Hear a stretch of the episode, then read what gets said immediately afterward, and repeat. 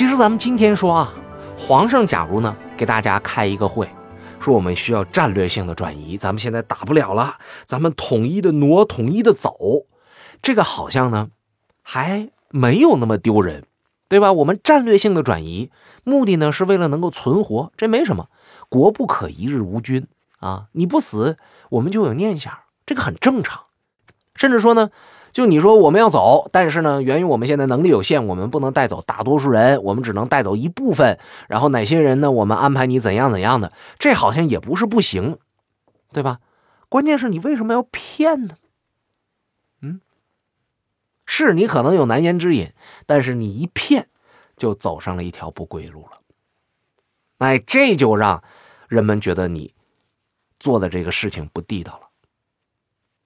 六月十三号凌晨，皇上仓皇逃跑，啊，从长安出发，跑到中午啊，到了咸阳的行宫，然后晚上住在了京城。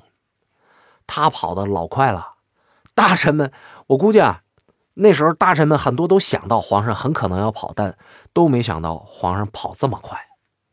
哎，据说那天呢，长安城里边下着细雨蒙蒙，朱雀大街一片寂静。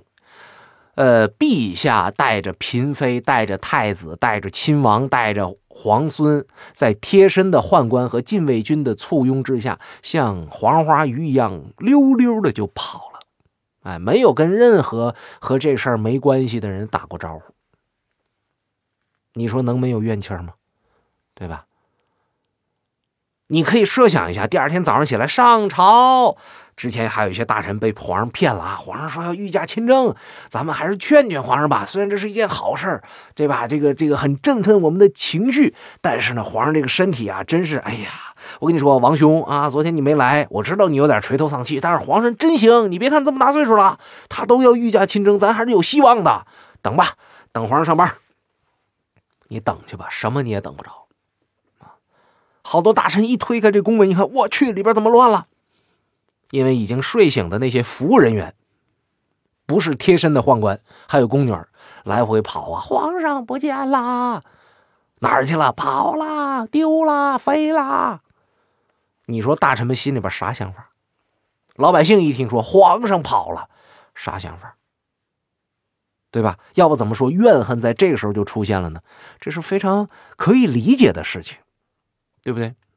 但假如这个事情就这么顺利的发生了，顺利的结束了，可能咱也没啥好讲的。可偏偏不顺利啊！古今中外逃难都有几个问题，你必须要解决。第一，你的这个身份地位在逃难的过程当中你是得不到满足的，特别是你是天子，肯定要差很多，跟你平时的待遇完全不一样。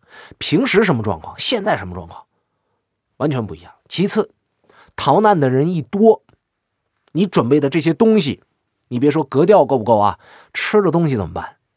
他和后来慈禧那时候又不同，对吧？慈禧那时候大大方方的跑的，对吧？皇上，那你这这个地方上还是有大臣接待的。可是玄宗呢，偷偷的跑的，不敢声张，东西带的也少，到什么程度？中午吃不上。别说是热乎饭，吃不上饭，为啥吃不上饭呢？没准备。皇上的心态是啥呢？跟我们现在很多人旅游是一样的，对吧？现在很多人旅游是一什么状况？说我这牙刷牙膏带不带啊？拖鞋要不要带啊？吹风机要不要带啊？啊，我们这个小食品要不要带啊？嗨，有的人说了，什么都不带。第一，到地方有朋友，朋友有招待；第二，即便是没朋友，咱兜里带上钱。啊，我逮哪儿买哪儿，你连换洗的衣服都不用，我直接全买新的，咱就轻装上阵。甚至你连钱你都不用带，带卡不乐意带卡，咱带一充电宝，咱带一手机，扫二维码都可以。我看啥我买啥，没问题。为什么没问题？这是一个盛世，天下太平，对吧？但是你别往不太平的地方去。你说哪哪打仗呢？我非要去，我啥也不带，我去一趟，那就讲不了了。皇上那时候呢不存在，他是想我拿钱买，是我钱横，说我带吃的，这个费事，我轻装上阵，我把这些钱呢先赏给这禁军，这是提前给你们的。等到地方之后呢，我还有大批的奖金要给你们，对吧？那么餐食这块怎么办呢？也没时间找人代餐啦，对吧？即便是有厨师，那也是带非常非常简单的道具，一切都希望呢，到地方之后有人接待，因为他毕竟是皇上啊，他想的是这个。但是他忽略了一件事儿，古语有云：“上梁不正下梁歪”，都不用走远，走到咸阳就傻了。皇上能跑，咸阳的县令还在那儿等你吗？早跑了。皇上都没有什么这个职责可言，我一个县令，我区区一个县官，我跟着等你，我伺候你，跑了。他这一跑，那有朋友讲了，嘿。这皇上也太愣了啊！这个旁边这个负责这接待工作的官员也是，难道就没有人说我到这来，对吧？可不可以的？我知道有一个数，那我回去再禀报一下，咱们再想别的办法。难道没有这样的工作人员吗？有，皇上真安排了，有这么一宦官，专门负责这个事儿，就是来给皇上安排膳食。结果呢，到这来一看，县官跑了，一看城里边乱糟糟，一想，屁了。我回去，我跟皇上汇报，我上哪整吃的去？皇上一生气，再给我弄死啊！大伙都逃命的时候，我凭什么继续执行任务啊？我的命难道不是命吗？我已经身体残缺了，我现在还跟你混什么呀？皇上，你都要跑了，我还算了，走吧，树倒猢狲散。所以这个宦官也跑了，所以皇上才没有人给他报告，说前面没饭，没做准备，饿着。饿着吗？那这就有意思了。出门不带吃的，现买，没地儿买，啊，到中午没饭吃，挺着，身上随时带点粮食，啊，最开始带点这个小食品，是不是？有女孩子啊，有小孩啊，带点小食品。最开始呢，觉得啊，这是这这东西，我饿了，我先垫吧一口。还有人说，嗨，过两会儿走前面那一步就吃饭了，那我先不吃了，对吧？等一会儿吧。结果呢？到地方一看，人没在，没有人给我们做呀，吃的也没有，道具也没有，是吧？现做都不赶趟，那怎么办？就只能饿着挺着呀。那你想想，饿肚子的滋味是多么的难受，特别是在心情不好、在焦虑、在紧张、在着急的这种情况之下，再加上他沮丧，再加上这些皇族哪吃过亏啊？盛世四十多年了，哪经历过这个呀？所以皇族们心里边就不开心了，啊，不开心怎么办啊？我还没跟你说别人呢。逃难的道路上最没用的就是皇族，最有用的是禁军，这些将士们。皇族不开心能咋的？禁军这几千人没饭吃，这才是灾难。哎，这才是大的问题呀。啊当时皇上说：“那我们可不可以临时去通知周边的这些地方官，来供应我们一点吃的呢？”没有，战乱已经开始了，官吏四散。你到一个地方，没有人来接驾；到一个地方，没有人理你。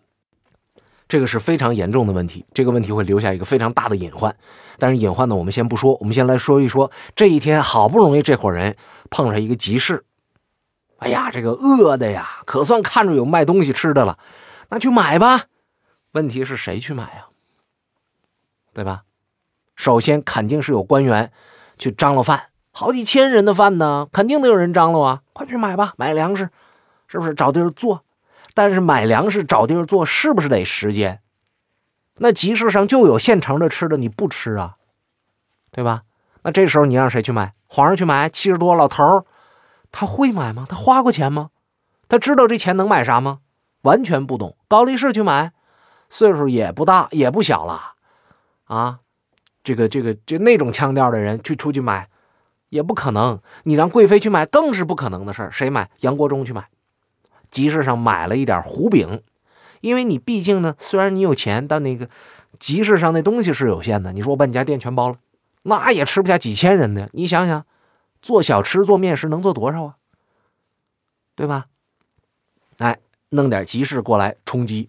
皇上呢，简单的弄两口，说我不太饿了啊，不太饿，那明显不够，这东西大家分一分吧。他还得可着自己的贵妃，还得可一可那些夫人们，皇子皇孙没饭吃啊啊！这时候那些老百姓啊看着了啊，这这一大批人穿的很奇怪啊，然后这个言谈举止也很奇怪，说你们是干嘛的呀？你们是哪来的呀？说一问呢，我们其实不是别人，我们是皇上啊。那你们干嘛？我们饿了啊。那你们这个要饭的皇上啊？武状元苏乞儿啊，哎，不是，我们是真的是当今圣上。老百姓一听惊讶了，我的个天哪！我以为我这辈子连贵族都看不着，没想到今天看着了皇上，而且是饥饿的皇上。陛下呀，给我签个名呗，咱俩合个影，我发个微信，发个朋友圈，行不行啊？啊，陛下说我饿呀，哎，吃的我可以给您做，但是我们现在呢来不及，我这家里边就有一点剩菜剩饭粗粮。您先对付吃吧，拿过来之后给皇上，皇上肯定不能吃啊，还是得有个尊严呢。说这个这谁吃谁吃吧。这时候你还想讲面子啊？皇子皇孙冲过来，哭嚓，先割手去抓，讲什么礼仪，讲什么文明，讲什么贵族的那一切的这个从小到大训练出来那东西，咔咔咔就往嘴里塞，一会儿的功夫就把那东西给吃没了。吃没了还觉得不够，舔嘴骂舌的舔舔手指头，舔舔那碗边那那那那还有吗？啊，皇上哪见得过这个东西啊？在最原始的欲望面前，人你谈什么贵族啊？玄宗看到这种情况，捂着脸呜呜哭。哭有啥用？是没有用的。过了一段时间呢，这个。炊事班，全且叫炊事班嘛，其实叫上食官啊。把这个御膳做好了，给送过来了。皇上也自己先不吃，因为他垫吧一口了，是吧？吃了糊饼了，七十多也吃不了啥。说先赐给随从的官员，说刚才我们吃那些粗粮啊，吃糊饼的时候，他们都没吃上，先让他们吃。然后呢，我也在中间我弄一点，我吃不了多少。好了，这是把这个周边的这些有头有脸的这些人给糊弄饱了。那么接下来还要解决一个问题，朋友们，几千的禁军上哪吃？上哪吃？这就是我说的隐患。没办法，禁军士卒分散到各个村落去求食。朋友们，求食啊！那么简单吗？那么礼貌吗？您可以设想一下，我是禁军的，我饿了好几天了，我走了好几天的路了，我心里边有气，当当当敲门，谁呀？我，你谁呀？我是禁军，我想跟你说买点吃的，不卖。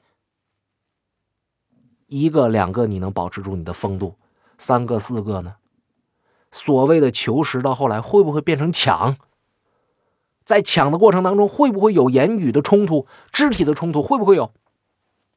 那么在做完这一切之后。吃饱了饭以后，脑子里边会不会想：“哎呀，耻辱！”会不会有罪恶感？会有吧。那么一定会想：这个罪恶是谁带给我的？这个罪恶感，我一个禁军，我一个好好的这么一个有身份、有地位的这么一个有脸面的体面人，是怎么样沦落到这个地步的？一想，罪魁祸首是谁呀？谁也不敢说出他的名字。但是他身边有一个大奸臣。哎，这个大奸臣可以收拾一收拾啊！这也是后来马嵬坡兵变的一个非常重要的原因，没脸面了，将士们觉得活的没有尊严了。可这个时候还讲什么尊严呢？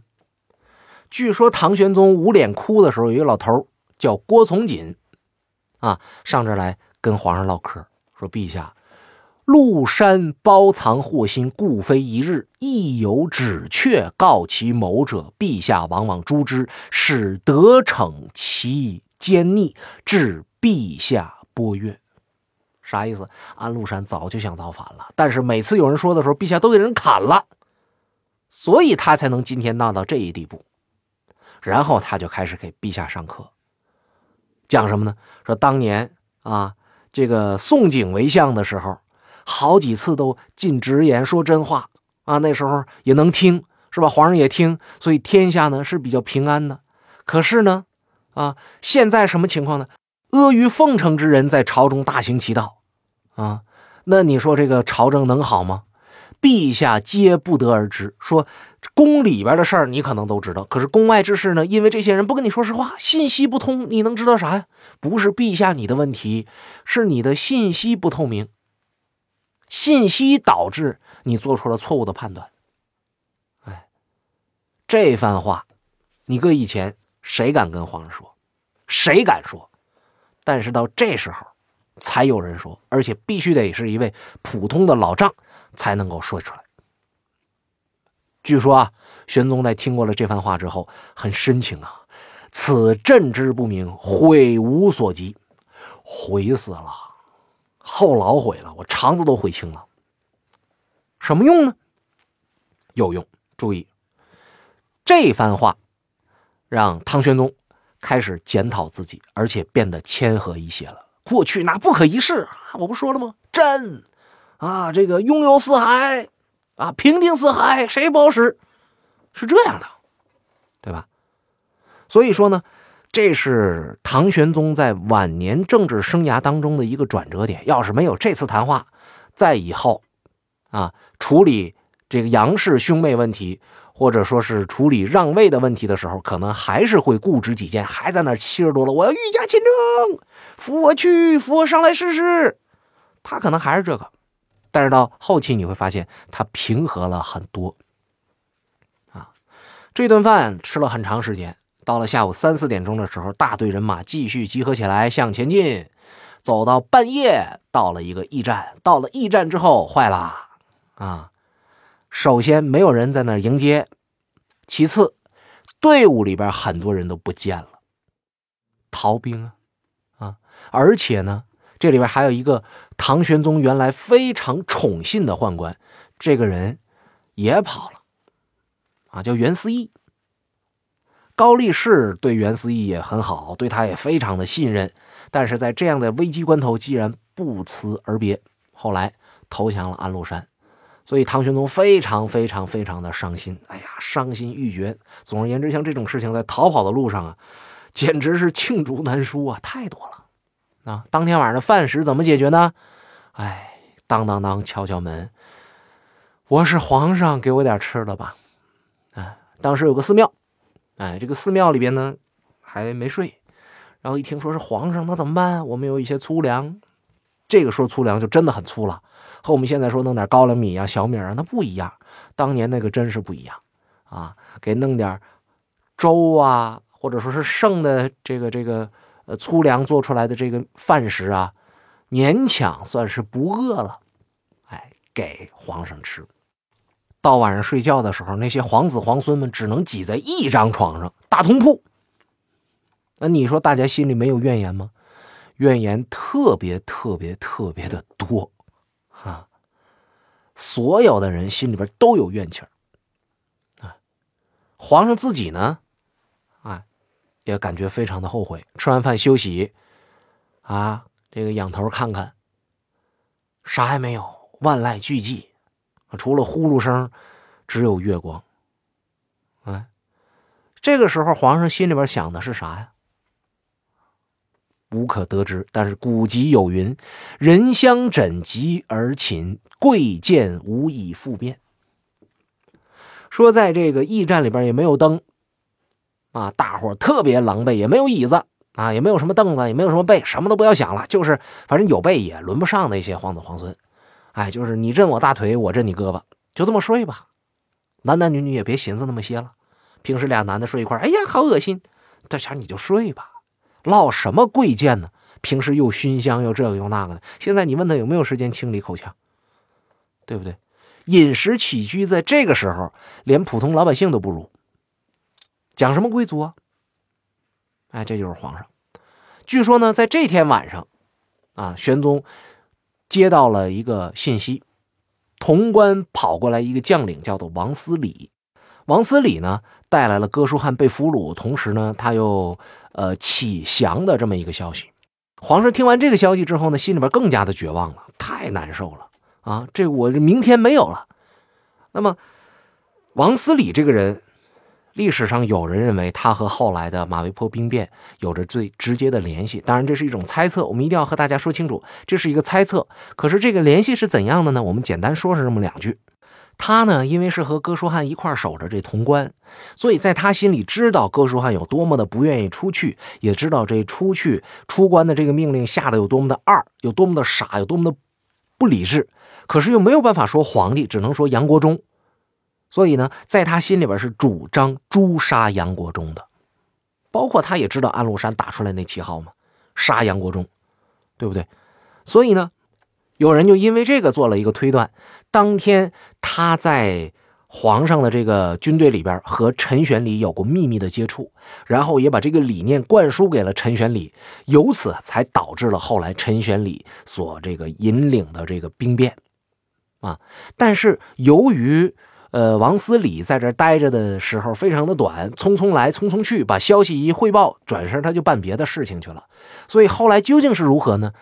也没有人能够证明，于是这东西就变成了一个推断。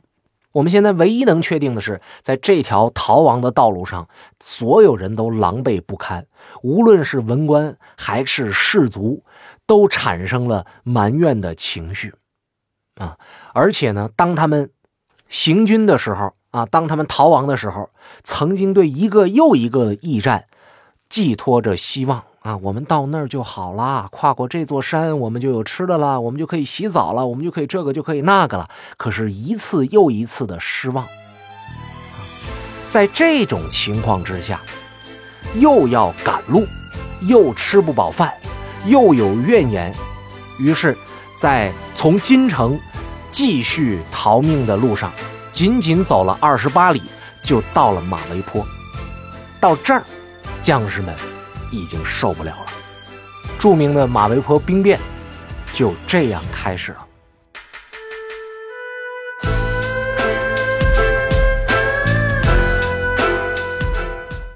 如果你喜欢我的节目，想了解更多专辑的信息，成为听友群当中的一员，欢迎大家添加“施展侃历史”微信公众账号，请在微信添加朋友一栏搜索汉字“诗展侃历史”，诗情画意的诗。大展宏图的展，调侃的侃，历史课的历史，我在这儿等你。